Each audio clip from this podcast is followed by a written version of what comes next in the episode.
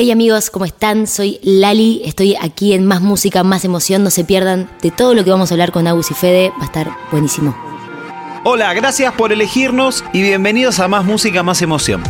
¿Cómo describe su presente la artista pop argentina en su momento de máxima expansión? Bueno, vamos a contestar esa pregunta a lo largo de este capítulo. Mi nombre es Agustín Genoni y con Data te invito a descubrir cómo nace la música que escuchamos y a repensarla desde otras perspectivas. Mi nombre es Fede Vareiro y les propongo buscar puntos de encuentro entre artistas, culturas, países y géneros en cada episodio de este podcast. Además, los testimonios en primera persona van a hacer que esta experiencia esté completa. En el capítulo anterior de Más Música, Más Emoción, comenzamos un recorrido por el pop latino desde Argentina con los chicos de Mía. Agus Bernasconi y Maxi Espíndola. Si no lo escuchaste, te podés dar una vuelta por ese episodio porque ahí te vamos a contar varios puntos de encuentro que tiene toda esta generación de artistas y vas a saber cómo trabajan. En este podcast, hoy el viaje toma dirección hacia el sur de la ciudad de Buenos Aires, créeme con la artista indicada. Bienvenida Lali a Más Música, Más Emoción.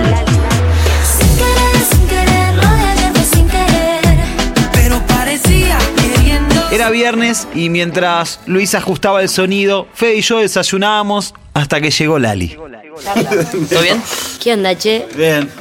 ¿Cómo están? ¿Les gustó la canción Honestidad? Eh? Tiene su gracia el tema, ¿eh? Sí, sí, está Ah, yo lo amo, ¿qué te voy a decir? Pero No, no, obvio. escucho No, está opiniones. Sí, acababa de sacar esa semana su último single. Lali es artista desde siempre. Muchos la conocimos por haber participado muy chica de las tiras televisivas de Cris Morena. Ese es el punto de partida del plano actoral. Y dada la naturaleza característica de estas producciones, también la posibilidad de hacerlo desde lo musical. Yo empecé muy, muy pequeñita, en realidad en la tele, con Cris Morena, que es una productora que, propone siempre que todo tenga música. Música infanto-juvenil, temazos que hace la tipa, es dueña de un millón y medio de canciones, con todos los compositores que te imagines y productores. Y de pronto uno tenía que hacer un personaje y ese personaje tenía la canción romántica, tenía la canción divertida. Y yo que venía de cantar en el living de mi casa, frente al espejo, flasheando Freddie Mercury, de pronto era tenía que hacerlo profesionalmente. Te cuento esto porque para mí fue muy natural siempre que la música sea parte de mi actividad y de lo que yo tenía que hacer, que en ese momento era actuar, pero se filtraba la música todo el tiempo y eso hizo que a mis 12, 13 años empiece a, tener la inquietud de escribir, ¿no? Escribía mis cuadernitos, muchas no eran canciones, escribía mucho, tengo una caja de cuadernos que creo que cualquier psicólogo que los agarre se hace un festín, porque no sabes la info que hay ahí, la otra vez que me mudé, agarré la caja, no me voy a ir por las ramas, agarré la caja, leí un cachi y fue como, uy chicos, alguien chequeó, alguien chequeó esta información que estaba acá. Queda acá, esto muy, queda acá. muy bueno, muy bueno. Y había ya como unas intenciones de versos, unas cosas de estructura de canción a la hora del escribir, las rimitas y qué sé yo, muy humilde por supuesto, eh, en esa edad y, y muy inconsciente, pero muy genuino también. De una de las tiras, Casi Ángeles, se desprende una banda que logró tener un desarrollo por fuera de la televisión, con giras por todo el mundo. Ahí hay un clic. Una de las series de televisión de las que les hablo dio pie a una banda musical que se llama Teen Angels, eh, que nos ha ido muy bien. Fueron varios años de banda solamente con recitales, ya sin la serie al aire. Fue increíble la experiencia, de verdad. Pasaban unas bizarriadas de ir a Israel y hacer 13 shows en una semana en un estadio de 15 lucas de gente por ejemplo. Tremendo. Y siempre para, para mí fue muy fluo que éramos parte de un eslabón de una maquinaria fascinante que era Cris Morena, Gustavo Yankelevich, todo lo que estos tipos y estas minas habían armado tan bien y que nosotros disfrutábamos de las mieles de ese éxito popular televisivo y, pero siempre fue muy claro para mí, ¿no? Más allá de que la gente te termina queriendo a vos por fuera del personaje, por fuera de ese mundo. Todo eso me dio a mí la seguridad para decir, che, sin toda esta maquinaria yo podría hacer mi música. Ya tenía intenciones. Yo iba al estudio de, de los tres música, Luis Burgio, Nano Novelo y Peter Axelrad, productores de mis posteriores tres discos hasta hoy. Iba de manera tipo a tomar un mate, che, traje esta letra y los pibes, uy, che, bueno, te hacemos una música como muy natural mientras yo estaba en ese final casi, si se quiere, de, de Teen Angels. ¿En Teen Angels pudiste colar algo de toda esa dinámica compositiva o era como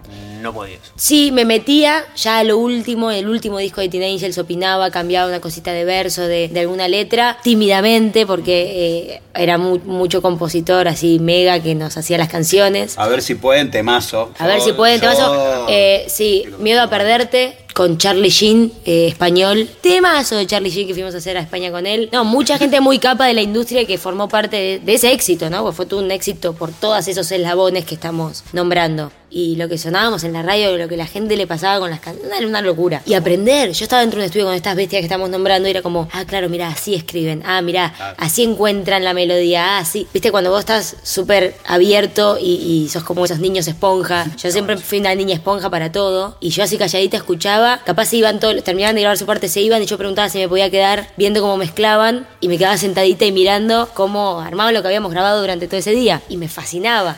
Y así iba al estudio y, y hacía como mis búsquedas musicales, entre ellas a bailar, que a bailar la tuve antes de empezar con mi proyecto musical hecha, digamos. Bueno, congela esa imagen. A ver, Lali en el estudio tratando de aprender los trucos para construir una pista, una melodía, una canción. Ahí nacen cosas como A Bailar, la primera canción que sacó como solista tiempo después. Bien, pero ¿hay un momento preciso, una foto del instante donde se dio ese salto de encarar su propio proyecto?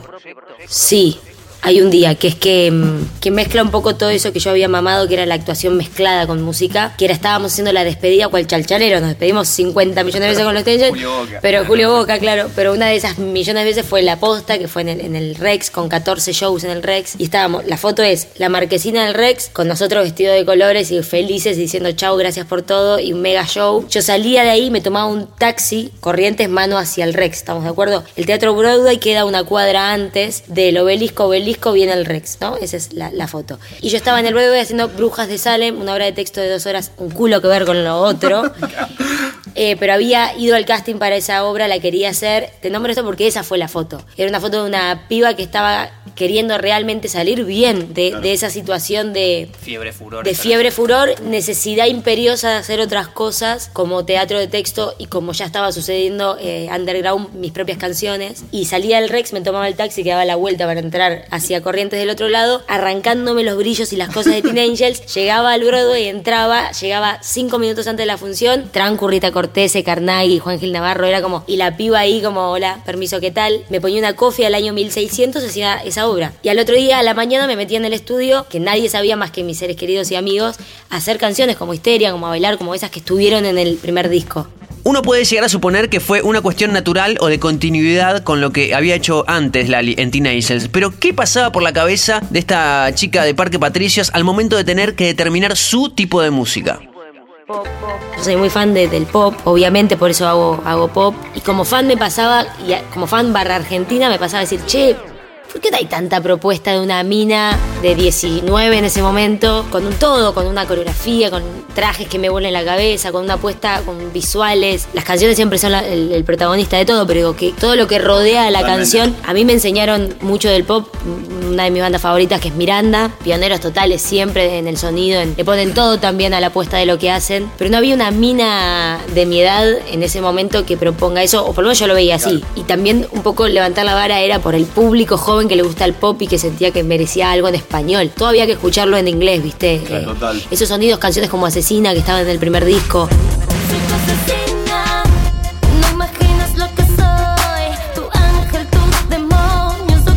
Ese pop funkeadito electrónico como, como a bailar, como histeria. Todo.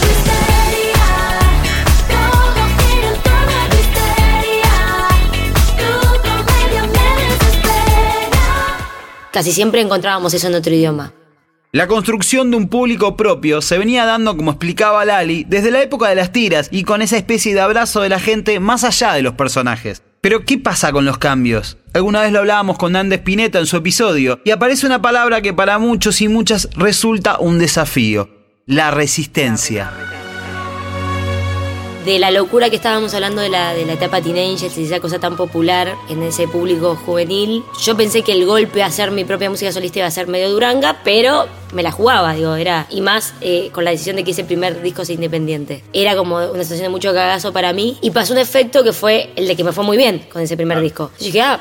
Mierda, no es que fue fácil para nada, pero saqué una ópera recontra asustada y fueron cinco, esa primera presentación de disco. Entonces hubo algo ahí que yo dije, ah, ese público me está acompañando en esta, ese público del que vengo, y así lo sentía, era, es el público que me acompañaba. Si querés, ah, el efecto, lo que, lo que cuenta Dante fue al revés. Yo disfruté de las mieles de, de ese público que me acompañó y que de hecho me sigue acompañando hasta hoy, y empezaron las exigencias más tarde. Empecé yo misma a querer que de un disco a otro los universos cambien. De a bailar a Soy es un poco más amigable el cambio, el cambio de Soy a, a Brava Brava pasó algo que siento que fue clave para mí, también para que se sume otro público a mi música, que es el público quizá de otros lados latinos, eh, hermanos latinos, pero de otros lugares que donde el pop, ese pop que yo hacía no, no se escucha tanto y canciones como Somos Amantes o Caliente tienen un lugar. Y a nivel edad, en los últimos shows yo vengo a hacer una, eh, la, parte de la gira por España, por ejemplo, y a mí me impactó la gente grande que había en mi show. Ya me viene pasando hace un año o un año y pico, te diría, desde que el público se abrió tanto que hay un abanico de edades de- muy variado de verdad, pero lo siento mucho más con el último disco. Y ahora empecé a sentir esto de, uy, capaz hay alguien que me dejó de acompañar por este disco o por las letras o por, eh, pero se sumó este. Estoy como en esta situación que es toda buena, no estoy diciendo nada negativo, es todo positivo, pero sí el, el que me empiezo a hacer muchas preguntas con respecto a cuál es el paso que sigue, pero yo necesito la evolución musical y todo el tiempo esa decisión es un riesgo. Así que si querés, hoy estoy en el momento en el que me empiezo a hacer preguntas con respecto al público, a qué quiere ver el público de mí, a qué quiero hacer yo más allá del público y toda esa búsqueda. Y bien, como Lali ya se encargó de contarnos cuáles fueron los pasajes de disco a disco y cómo atravesó ella personalmente esas etapas, me parece un buen momento para recorrerlos musicalmente. Del año 2014 a bailar. De ahí, como ya te contamos, salieron canciones como la que le da nombre al álbum. También del otro lado, Asesina, Mil Años Luz y No Estoy Sola. Nos vamos al año 2016, Lali sacaría Soy. Y otra vez, la que le da nombre al disco es un temazo. De este disco se desprende tal vez mi canción favorita, se llama Boomerang.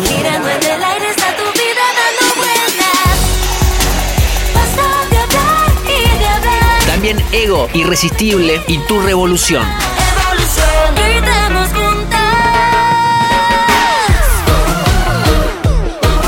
Repasando los discos de Lali, año 2018, Brava. Y es que quiero verte otra vez. Dime por qué yo nunca me enteré. Un Aná, Besarte Mucho, Tu Novia, Tu Sonrisa, Somos Amantes y canciones como Sin Querer Queriendo, que es una colaboración con Mau y Ricky. Caliente, con la participación de Pablo Vitar.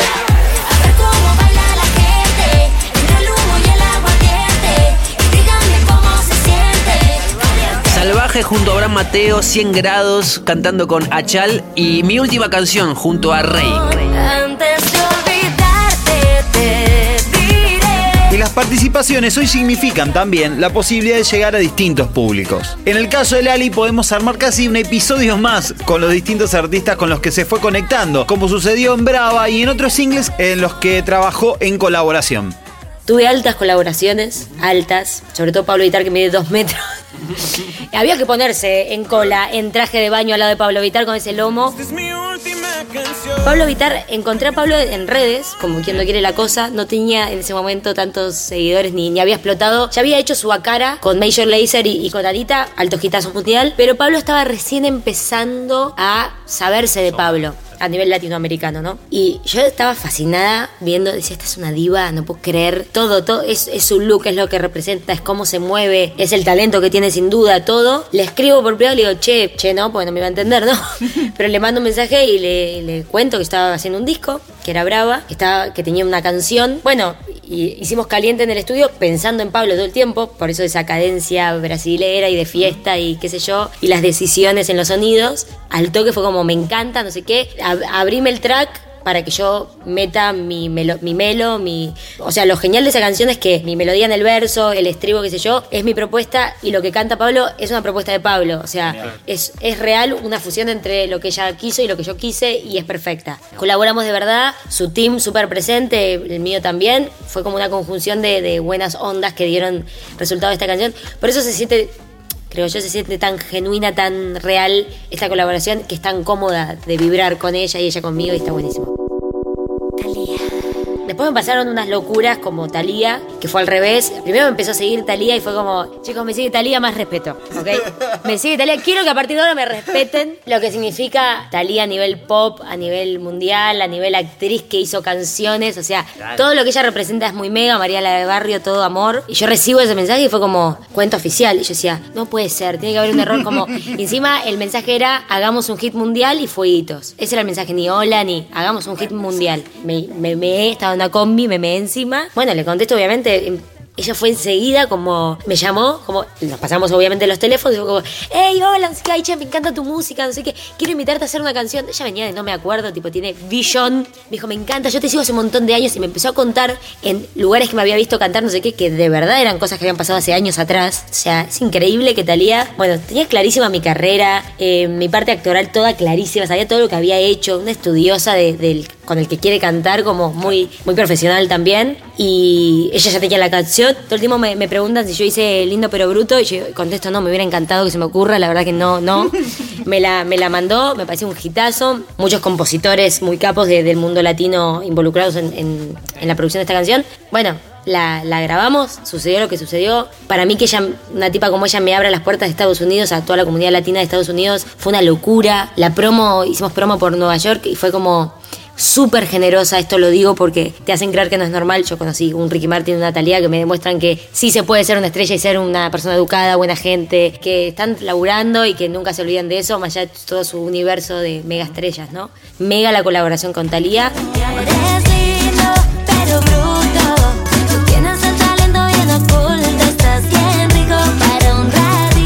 Eh, Mau y Ricky, que ya a esta altura son como familia. Hoy te siento.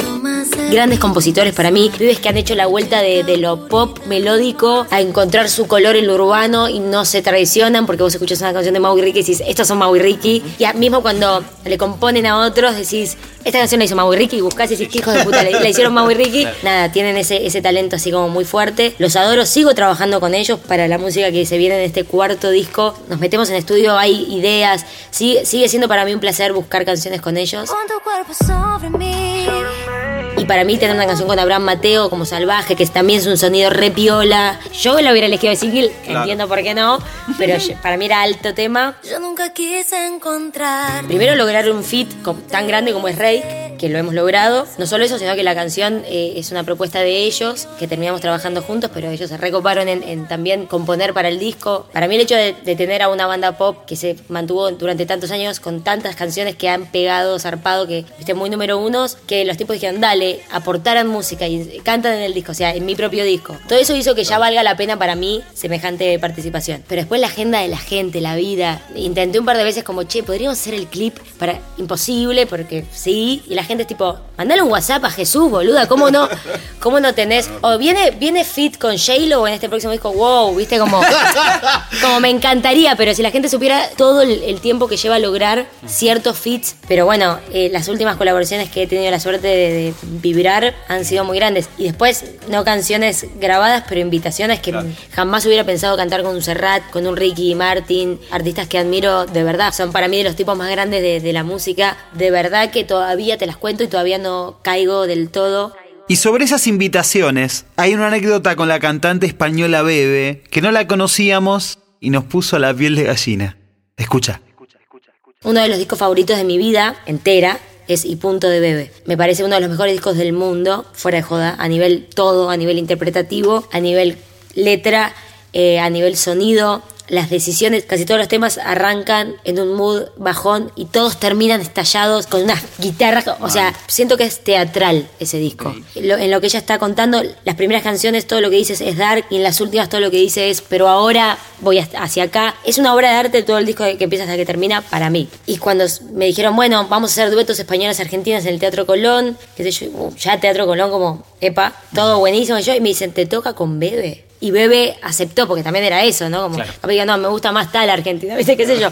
Y fue tipo, no, no, Bebe está encantada que sea con vos. Yo no podía creer, y esa fusión impensada por estilos, por, por todo. Y lo que aprendí de la tipa, eso que sucedió en el Colón se acaba de volver a repetir hace nada en el Teatro Real de Madrid. Volvimos a cantar juntas. Verla a Bebe esbozando Ego, la canción Ego fue como, ¿qué hace Bebe cantando Ego? O sea, todo muy genial. Y tuve una experiencia muy cool que fue el día anterior al show. Me dice, vení, vamos a ensayar solas. Pedimos una habitacioncita, nos metemos en un cuarto. Ella es un personaje interesantísimo en todos los sentidos. Eh, nos metemos en un cuartito, ella tenía la letra de ego en un papel, se había anotado como cosas, y me da mi propia letra. Me dice, ¿hace cuándo cantás esta, esta canción? Y hace unos añitos, le digo, estuvo en el, en el disco, unos discos atrás, me dice, léela. ¿Cómo? Léeme, léeme tu propia canción que vos escribiste, léeme ego. Que la cante, no, no, léela. Te hablo de ella y yo una de mis artistas favoritas, que no es dato menor, y yo, bueno, empiezo a leer. Te vi desaparecer de aquí, te alejaste sin decir nada, profundo fui, me enfrentaste a mí, eh, me perdí en promesas tan falsas, ya nunca más voy a decir es para siempre. Tú no lo ves, por tu ego estás ciego, y, y por más que en mi piel sienta el fuego, es tu ego mi karma. No podemos, no puede suceder. Eh, al mirar hacia atrás sin ti puedo ver pasar la tormenta. Eh, jugaste al juego del dolor sin red. Empecé así, como te lo acabo de decir, más chill. Y en un momento me, me quiebro. Y digo, pensaba por mis adentros, boludo, me voy a poner a llorar delante de bebé, o sea, papelón, loco. Y ella me miraba y yo empecé como a, ya nunca más voy a decir es para siempre, es para siempre. Quiero aprender a, a comprender que el amor duele y cuánto me duele. Eh, hace tanto corro, tu laberinto me quiere atrapar, congelé este daño para enfrentarte un día y, y gritar. Eh, y cuando termino, quebrada, me dice, ahora cantala. ¡Chao, nos vemos! Chau. Nos- con esto cerremos. Y ahí entendí que la gente tan eh, especial artísticamente como Bebe no son solo hacer canciones y cantar. Es la magia de ser un intérprete de lo que cantás. Ella me volvió a conectar con este ejercicio con una letra que yo ya había la había frivolizado, la había congelado, ya la canto por por Inercia. siempre que la canto en los shows por supuesto que la siento, pero hay algo de inercia con las canciones de uno y ella me, me hizo volver a ver lo que yo había escrito. Y te cambió compositivamente de ahora en más, me parece, de acá para adelante. Ahora leo todo. Ahora relato todo. Ahora soy un relator. Eh, bueno, muy especial la nota, me parecía co- copado contárselas. En la actualidad, Lali está en proceso de grabación de su nuevo material, encarándolo de una forma distinta a como venía haciéndolo, que incluye una conexión con diferentes productores de distintas partes del mundo. ¿Cuál es el kilómetro cero de un nuevo álbum? ¿A partir de qué momento se enfoca en esa tarea? Viene de antes, del voy a empezar a trabajar canciones nuevas y ahí todos los días, primer avión que te tomás para, en este caso que tuve la dicha de producir con gente muy, muy capa, por ejemplo en Los Ángeles, voy ya en el avión pensando, tipo, bueno, ¿cuál va a ser mi carta de presentación? ¿Cómo le digo a esta gente lo que necesito evolucionar de mi sonido y por dónde quiero ir? Todo eso empieza un tiempo antes. Te diría que empiezas desde que sacás el último disco. Al otro día que lo sacás empezás como, ¿cuáles serían las canciones que ahora, viste, es como una pregunta permanente que te haces? En ese sentido fue una tarea ardua y, y a la vez que me nutrió mucho, pero ardua de, de todos modos. Yo tomé la decisión de todos los días, durante todos los meses de este año, entrar a un estudio, todos los días con gente distinta, hoy con vos, mañana con vos, pasado con otro compositor u otro productor. Todos los días darme a... Me presentaba, hola, yo vengo de este lugar, porque las personas deciden no hacer la sesión con vos con lo último que escuchan. Escuchan, no sé, las últimas canciones y dicen, bueno, dale, acepto hacer la sesión con este artista. O, digo, por ejemplo, los gringos, que a lo mejor no me tenían tan presente, decían que sí a la sesión por lo último que habían escuchado, por Brava. Me contaste, perdón, eso, la sesión, ¿cómo es la dinámica esa? Sí. Es como vienen compositores, hay una... Las dinámicas en, en el caso de, de esta primera experiencia mía de producir con mucha gente, digo esto porque mis tres discos anteriores siempre fueron con eh, familia de producción, que son los tres música, y este es el primer disco con el que me abro a, a buscar por otro lado con otros compositores y otros productores, y la decisión fue un poco, mm, eh, es algo natural que se hace mucho hoy, que son estas especies de camps donde funcionan en un mismo espacio productores, compositores, todos laburando para un objetivo que es el que se puso apenas llegaste a la sesión. En este caso era yo que, que llegaba, me presentaba, eh, había gente que me conocía de hace un tiempo, otra que primera vez que nos veíamos. Eso está bueno también, como una frescura también. Buenísimo, buenísimo. La verdad que era, era interesante. Esta sensación de cero real, de buscar un sonido cero y que el otro no está cero viciado de lo que vos hiciste. ¿no? Para mí era importante contarles todo el contexto. Eh, para mí no es un detalle menor ser del sur del mundo, quizá es una cosa de porque soy de acá, pero para mí era importante contarles el contexto musical en el que yo me muevo y por qué cuando yo empecé a hacer música era una cosa especial para el público pop de, de Argentina y por qué los pasos que di y por qué ahora me meto en el mundo latino pero con muchas cautelas de no olvidar mi forma de hacer música o, de- o como de no traicionar a Lali cantando y el color de Lali para hacer canciones, ¿no? Todo eso se los explicaba todos los días a cada uno con el que me cruzaba. Y así salió el primer single que formará parte de su nuevo trabajo. La canción se llama La Ligera. Desde cero, todo lo que tengo es mío desde cero. Nací con brillo pero sin dinero para ganarme sola al mundo entero. Eso es lo que quiero. Yeah. Tengan cuidado, que tengan cuidado. Que tengan cuidado, cuidado. En el caso de La Ligera, para darte un ejemplo reciente, teníamos tres productores, México, Argentina y Estados Unidos, buscando el sonido, sentados, era genial, como sentados a la par, cada uno con sus auriculares y su compu, se pasaban entre ellos data como, che, esta trompetita, el pum pum pum, viste que está, la trompetita, ellos armaban la base desde lo que ya habíamos hablado, que era una cosa urbana, pero a la vez tenía, tiene algo de RB y algo como de un sonido más hip hopero, no de trap duro. Por ende, se vuelve más popera, en algún punto más amigable al oído y más parecido a Lali. Desde cero.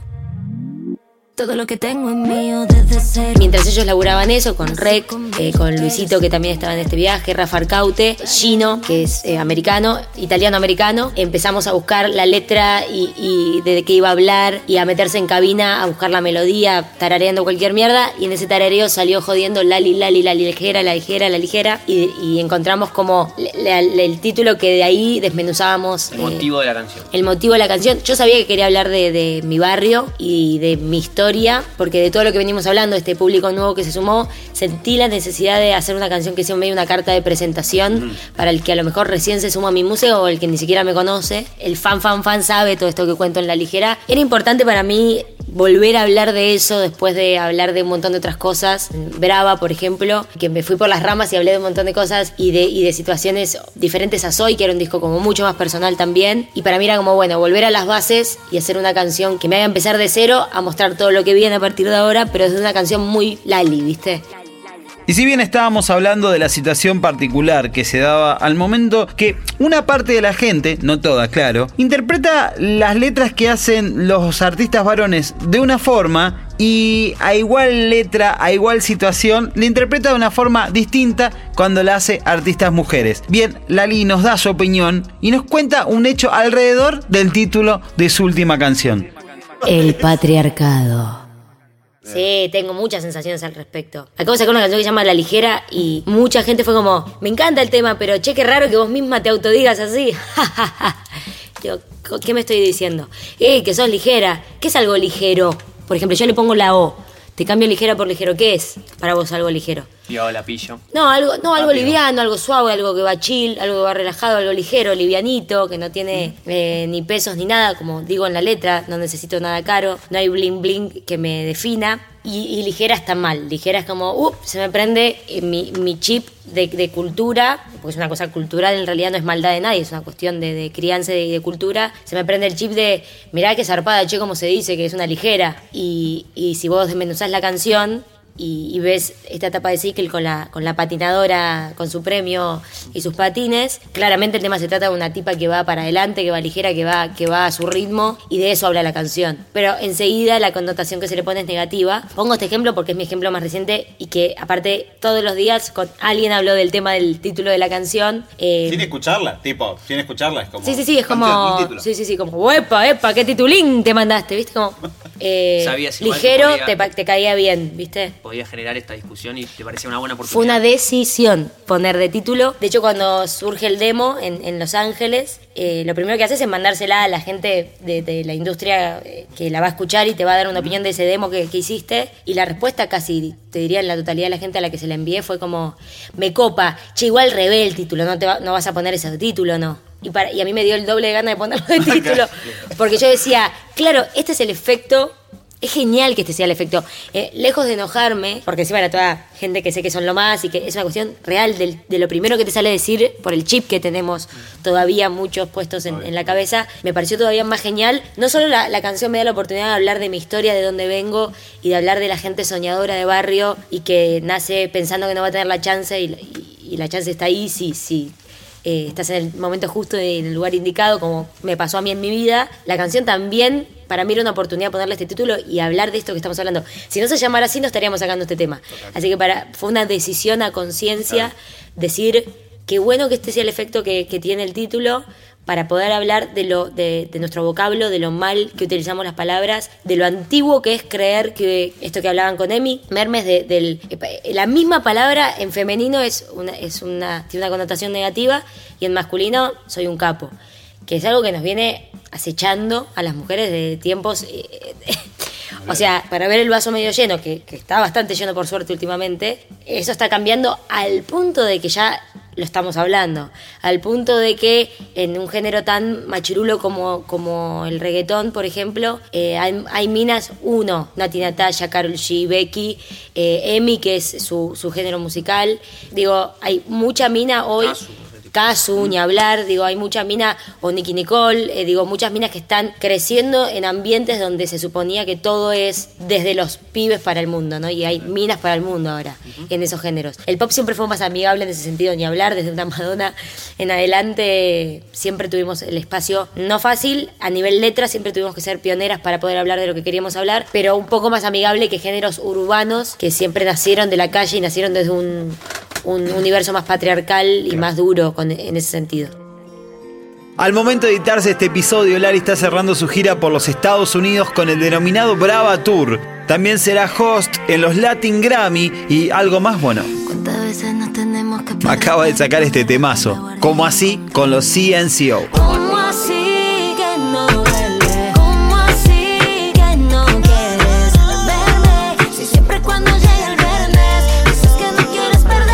Pasó este año, resarpado, viste, a nivel expansivo, si se quiere. Soy de las que creen que todo llega y que así como uno también planea cosas, también la, la profesión te sorprende y decís, uy, esto no lo puse en el plan en enero y mira lo que me está pasando en agosto, ¿no? Es como, nada, entregarse también a, a la genialidad de- del cambio constante que esta profesión tiene.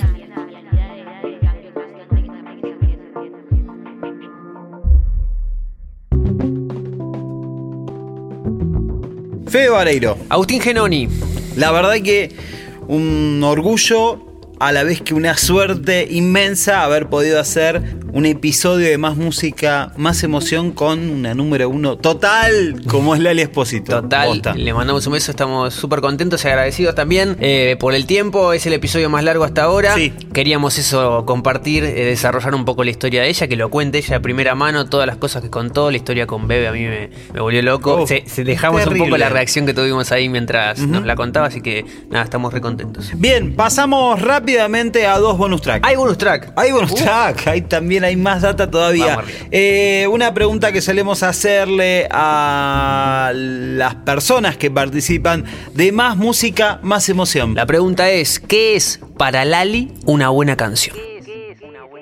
¿Sabes por qué la pregunta de cuál es una buena canción está buena? Porque a veces todos, todos, yo creo que todos los que estamos, debe haber gente que no y que bueno, pero digo, creo que la mayoría de los que estamos mucho tiempo buscando canciones, todo el tiempo, eh, empezamos a confundirnos y la industria te empieza a confundir de qué es una buena canción. Y todo el tiempo es, te acostás a dormir y volver a pensar como, quiero una buena canción para mí, porque esto que hice hoy, todo el mundo me dice que es una buena canción, pero yo no sé si es una buena canción para mí. Y es una pregunta constante en, en una globalización de la música, que es lo que siento que estamos viviendo, y en, una, en un momento como repower de, de, que, de una cosa más genuina a la hora de hacer música, con menos fórmulas de las que podíamos haber tenido hace unos años, pero confusa a la vez. Entonces, Muy dinámica también, ¿no? Porque todo el tiempo. dinámica, cambiante. eh, hay algo que es un poco aterrador, que es como algo en dos días ya es viejo, como wow. Entonces, para contestarte la pregunta, yo creo que en definitiva las buenas canciones son las que perduran en el tiempo. En ese contexto uno tiene canciones que pasan y que vos sabés que son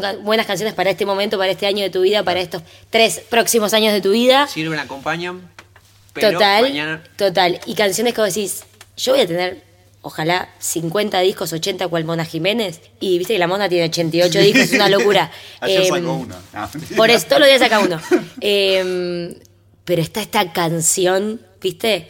Yo estoy nueva, yo tengo tres discos, pero yo creo que en, en mi historia musical, canciones como, como Soy, Soy particularmente, o A Bailar por ser la primera, y ese público que me va a acompañar, espero muchos años más, siempre esas canciones, o Boomerang, que en su momento también fue como bastante eh, piola lo que pasó con esa canción, son mis hasta hoy mis hititos, mis hitos musicales, que son los que veo que van perdurando a pesar de que saco canciones nuevas y son los que siguen eligiendo y los que en vivo explotan y son los que más fuerte cantan, como que hay algo de eso. Después, si nos vamos a las grandes estrellas del mundo, eh, ¿por qué Rapsodia Bohemia es Rapsodia Bohemia?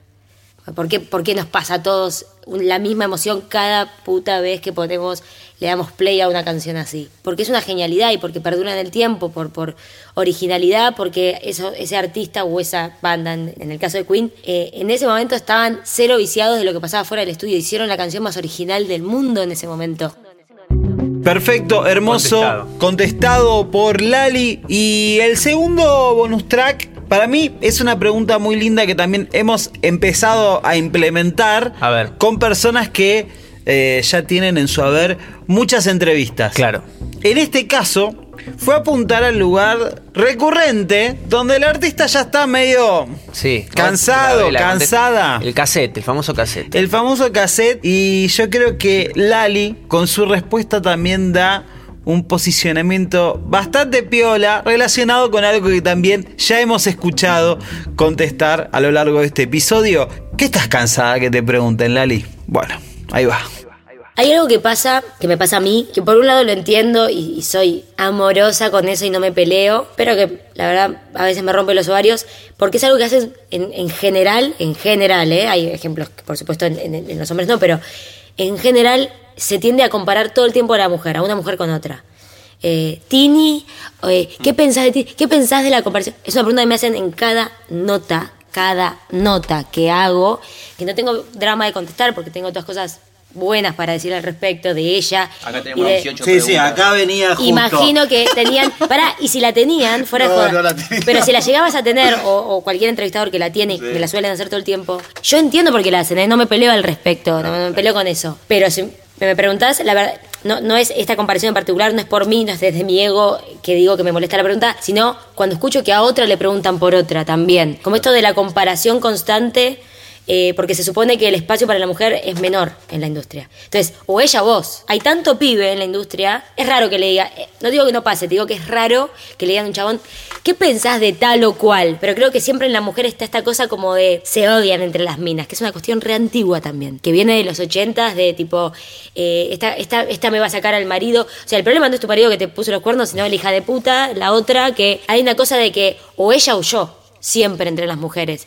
Y eso es algo que no solo me parece antiguo, sino que me parece que, que a mí en particular lo respondo bien, pero en el fondo hay algo que me hace ruido de la comparación constante porque somos todas re distintas y no veo que todo el tiempo estén haciendo competir a uno con otro en- en- a, los, a los tipos. Porque ahí está la diferencia. Cuando, si a un tipo le preguntan, ¿qué pensás de este? Que el público te suele comparar, no sé qué, la connotación suele ser bonita. En una mina es tipo, a ver qué me dice de la otra para, para, para poner el título de que está esta contra esta, que es una cosa de verdad que entiendo que viene de antes.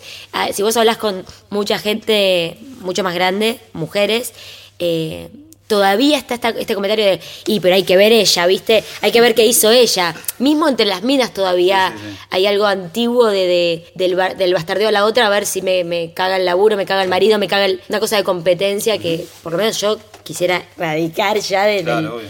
de la, si- de la situación, por lo menos de la industria musical. Qué bueno, che, ojalá lo hayan disfrutado. Sí. Este es un, un capítulo re lindo de Más Música, Más Emoción. Le agradecemos a Lali de nuevo, a todo el equipo ahí que, que hizo posible que charlemos un rato largo eh, con ella. Y sin más que decir, si le gusta el episodio nos lo pueden hacer saber en nuestras redes, arroba Agustín Genoni, arroba Fede Vareiro. Querido amigo Agustín, Querido amigo Federico Vareiro, te abrazo y nos volvemos a encontrar en el próximo episodio de Más Música, Más Emoción. el próximo episodio es un especial. Un especial con creo que muchísima emoción, con grandes canciones. Estamos hablando nada más y nada menos que Fuerza Natural en su versión en vivo desde Monterrey. Sí. Un disco, un DVD que está saliendo y que tenemos la posibilidad de hacer un, episodio muy bonito. con testimonios increíbles. No decimos nada más, no levantamos. Si pueden seguir esta cuenta, este podcast que se llama, como dice la remera de mi amigo Agustín, Más música, más emoción. Chao, nos vemos. Si quieres escuchar las canciones que sonaron en este episodio de Más Música, Más Emoción dedicado a Lali, armamos una playlist que la encontrás en el usuario de Filter Argentina.